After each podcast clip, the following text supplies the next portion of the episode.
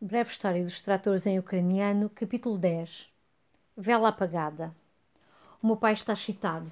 A inspetora do Serviço de Estrangeiros fez uma visita. Em breve, o estatuto de imigrante da Valentina será confirmado e o amor entre eles ficará selado para sempre.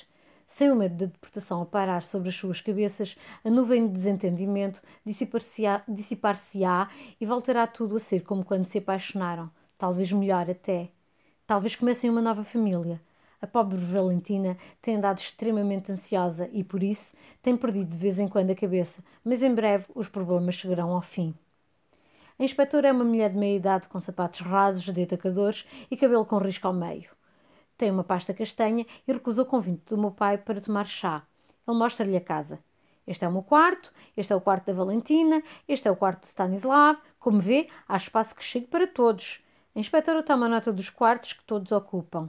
E esta é a minha mesa. Como vê, prefiro comer sozinho. O Stanislav e a Valentina comem na cozinha. Eu faço a minha comida. Olhe, maçãs Toshiba, cozinhadas no micro-ondas Toshiba, cheias de vitaminas. Quer provar? A inspetora recusa delicadamente e toma mais notas. E é possível conhecer a senhora Maevska? Uh, a que horas é que ela volta do trabalho? Chega sempre a horas diferentes, umas vezes cedo, outras vezes tarde. É melhor telefonar primeiro. A inspetora toma outra nota e depois guarda o caderno na pasta castanha e aperta a mão ao meu pai. Ele observa o pequeno Fiat azul turquesa dela a desaparecer numa curva da estrada e telefona-me a dar a notícia. Quinze dias mais tarde, a Valentina recebe uma carta do Ministério da Administração Interna. O seu requerimento de autorização de residência na Grã-Bretanha foi indeferido. A inspetora não encontrou provas de um casamento genuíno. Ela tem um ataque de raiva dirigido ao meu pai. Homem tolo e idiota, deste respostas todas mal. Porque não lhe mostraste poema de amor? Porque não mostraste fotografia do casamento? A que propósito é que lhe ia mostrar um poema? Ela não pediu para ver nenhum poema, pediu para ver o quarto. Ora, ela viu que és homem que não presta para o quarto da mulher. Tu é que és mulher que não presta para proibir o quarto ao marido. Queres que queres no quarto, hã? Pff, pila mole, vela apagada, pila mole, vela apagada, provoca ela. Chega a cara a cara dele e leva a voz cada vez mais. Pila mole, vela apagada. Cala-te, cala-te, grita o meu pai. Desanda, desanda, vai-te embora. Volta para a Ucrânia. Pila mole, vela apagada. Ele empurra. Ela empurra-o. Ela é maior do que ele. Ele tropeça e bate com o braço na esquina do aparador. Surge uma pisadura arroxeada. Olha o que fizeste! Agora vai chorar para a filha. Socorro, socorro, Nádia, Verosca. Mulher bater. Ha, ha. Marido é que deve bater na mulher. Talvez ele lhe batesse, se pudesse, mas não pode. Pela primeira vez apercebe-se de como é impotente. O seu coração enche de desespero.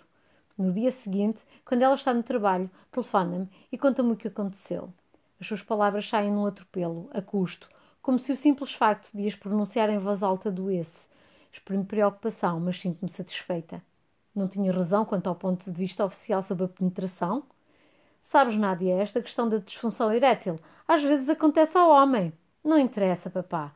Ela não devia troçar de ti assim. Estúpido homem, penso. O que é que esperava?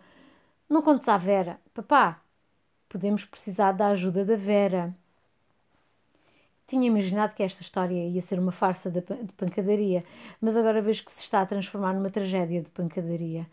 Ele não me contou antes porque ela se põe à escuta quando ele fala ao telefone e porque não quer que a Vera saiba. Resiste à tentação de dizer: Não te tinha dito estúpido, mas telefona à Vera e ela dilo por mim. Mas no fundo a culpa é tua, Nadezda acrescenta. Não o deixaste ir para uma casa com assistência ao domicílio, nada disto teria acontecido se ele se tivesse mudado. Ninguém podia prever. Nádia, eu previ. A voz dela reverbera de triunfo de mana mais velha. Pois bem, já que és tão inteligente, como é que o vamos safar? Arvora uma expressão zombeteira que ela não vê ao telefone. Há duas possibilidades, diz Vera: o divórcio ou a deportação. O primeiro é caro e incerto. A segunda é também incerta, mas pelo menos o papá não a tem de pagar. Não podemos tentar as duas. Mudaste muito, Nádia. Onde é que estão essas tuas ideias feministas todas? Não sejas tão maldosa, Vera. Devíamos ser aliadas, mas tu és incapaz de ser bem educada comigo, não és? Percebo muito bem porque é que o papá nunca te conta nada. Pois é, é outro idiota. Eu e a mãe éramos as pessoas com sentido prático na família. Veem como ela se apropria da herança da minha mãe? Não é só o armário cheio de latas e frascos, nem o um medalhão de ouro, nem sequer o dinheiro na conta poupança que ela quer. Não, é pela herança do caráter, da natureza que lutamos. Nunca fomos uma família muito prática. Qual é a palavra que vocês, os assistentes sociais, usam? Uma família disfuncional. Às tantas devíamos pedir um subsídio à Câmara. Apesar deste começo tremido, conseguimos chegar a acordo quanto à divisão de tarefas. A Vera, como a perita em divórcio da família, vai contactar advogados enquanto eu vou procurar a lei sobre imigração e deportação. Inicialmente sinto-me mal ao despir a minha confortável pele liberal e ao envergar a da megera xenófoba, mas em breve a nova pele, pele molda-se-me ao corpo. Descubro que a Valentina tem o direito de recorrer e, no caso de ser rejeitada, pode recorrer novamente a um tribunal e tem ainda direito a apoio jurídico. Torna-se claro que vai ficar por cá mais algum tempo. Às tantas devíamos escrever ao Daily Mail, estou a adaptar-me ao meu papel. Boa ideia, diz a Vera. Na frente do divórcio, a minha irmã tem um plano astuto. Um divórcio litigioso será complexo e caro, apurou, e assim ocorre-lhe a ideia da anulação, a perspectiva sem consumação, não há casamento, tão popular entre a realeza europeia no século XVI. Estás a ver, o casamento nunca existiu de facto e, portanto, não há necessidade de divórcio, expliquei ela ao advogado estagiário inexperiente do consultório de Peterborough. Nunca lhe passou pelas mãos um caso destes, mas promete estudá-lo tartamudeia e gagueja ao tentar obter da minha irmã pelo telefone os pormenores da não consumação. Valha-me Nossa Senhora, diz ela, que nível de pormenores é que quer? Mas, embora resultasse com a realeza europeia, não vai resultar com o meu pai. Só se uma das partes se queixar da incapacidade ou recusa da outra em consumar o casamento, é que a não consumação se torna fundamento para uma anulação ou um divórcio, escreve o advogado estagiário numa carta fraseada com muito pouco jeito. Esta é que eu não sabia, diz a Vera, que se julgava conhecedora de tudo a respeito de divórcio. A Valentina solta uma estrondosa gargalhada quando o meu pai sugere o divórcio. Primeiro eu ter visto no passaporte, depois tu tens divórcio. Também o meu pai abandonou a ideia, a ideia do divórcio. Receia que o questionem sobre a vela apagada. Tem medo que todo mundo descubra a pila mole. É melhor pensar noutra solução, Nádia, diz ele. Apesar da tensão em que está, conseguiu terminar mais um capítulo da sua história, mas este revestiu-se de um registro sombrio. Quando eu e o Maico visitamos no início de fevereiro, leva-nos para a sala de estar, ainda repleta das maçãs do ano passado e fria como uma câmara frigorífica, e lê-nos em voz alta. Os primeiros construtores de trator sonharam que as espadas se transformariam em relhas de arado, mas agora o espírito do século ensombra-se e descobrimos que são antes as relhas de arado que se irão transformar em espadas. A fábrica de locomotivas de Kharkov, que antigamente produziu mil tratores por semana para satisfazer as exigências do novo plano económico, foi transferida para Chelyabinsk, para lá dos Urales, e adaptada à produção de tanques por decreto de KJ Voroshilov, o comissário do povo para a defesa. O projetista principal era Mikhail Koshkin, que se formou pelo Instituto de Leningrado e trabalhou na fábrica de Kirov até 1937. Era um indivíduo moderado e culto, cujo gênio foi usado, poder-se-á dizer abusado, por Stalin para criar a supremacia militar da União Soviética. O primeiro tanque de Koshkin, o A-20, funcionava com as lagartas de trator originais, com um canhão de 45 mm e blindagem capaz de resistir ao impacto de um obus. Este tanque foi rebatizado de T-32 quando a dimensão do canhão foi aumentada para 76,2 mm e a blindagem foi igualmente reforçada. O T-32 entrou em ação na Guerra Civil da Espanha, onde a fraca espessura da blindagem o tornou vulnerável, apesar de sua, da sua facilidade de manobrar ser altamente admirada. Foi deste que nasceu o lendário T-34, a que muitos atribuem a viragem no curso da guerra. A sua blindagem era ainda mais espessa e, para compensar o peso adicional, a primeira locomotiva seria equipada com um motor de alumínio fundido. A sua voz está mais fraca, mais trêmula e vê-se constantemente obrigado a parar para retomar o fôlego.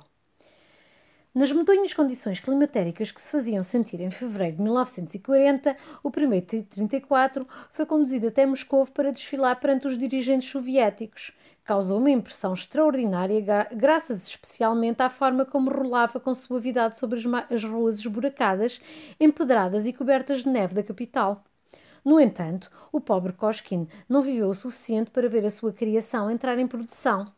Nesta viagem, depois de exposto durante muitas horas a um tempo abominável, contraiu pneumonia e faleceu alguns meses mais tarde. O projeto foi concluído pelo seu discípulo e colega Alexander Mozarov, um jovem engenheiro intrépido e atraente. Sob a sua orientação, os primeiros tanques T-34 saíram da linha de montagem em agosto de 1940. Como em breve sairiam às centenas e aos milhares, em honra deste facto, a vila de Chelyabinsk, anteriormente conhecida sobretudo pela produção de tratores, foi rebatizada Tancogrado. Lá fora, o sol afunda-se nos sulcos cobertos de geada que não desgelou. O vento que fustiga os ramos chegou das planícies da costa de East Anglia e para lá desta, das estepes, e para lá das estepes, dos Urales. O meu pai está bem agasalhado do frio, com luvas sem dedos, um gorro de lã e três pares de meias. Inclina-se para a frente na cadeira, lendo com os óculos grossos. Atrás dele, na prateleira do fogão de sala, está um retrato da minha mãe. Ela está a olhar por cima do ombro dele, na direção dos campos e do horizonte. Por que razão se casou com ele, esta jovem mulher, de pensativos olhos castanhos, cabelo ondulado, penteado em tranças e sorriso misterioso?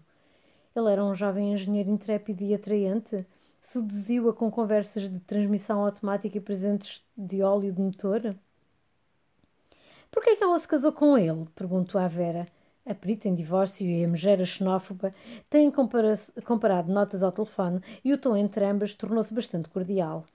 Passámos da conversa sobre o casamento do nosso pai com a Valentina para o casamento dos nossos pais e vejo agora que a porta do passado se abriu uma nesga e tenho vontade de a empurrar. Foi depois de o comandante do submarino ter sido morto em Sebastopol. Suponho que ela tinha medo de ficar sozinha. Foi um tempo assustador. Que comandante de submarino? Da frota do Mar Negro, de quem estava noiva. A mãe estava noiva do comandante de um submarino. Não sabias? Foi o amor da vida dela. Não foi o papá. O que é que tu achas? Não sei, queixa-se a menina ranhosa. Nunca ninguém me falou disso. Às vezes é melhor não saber. Com uma pancada, a mana mais velha fecha a porta do passado e dá uma volta à chave.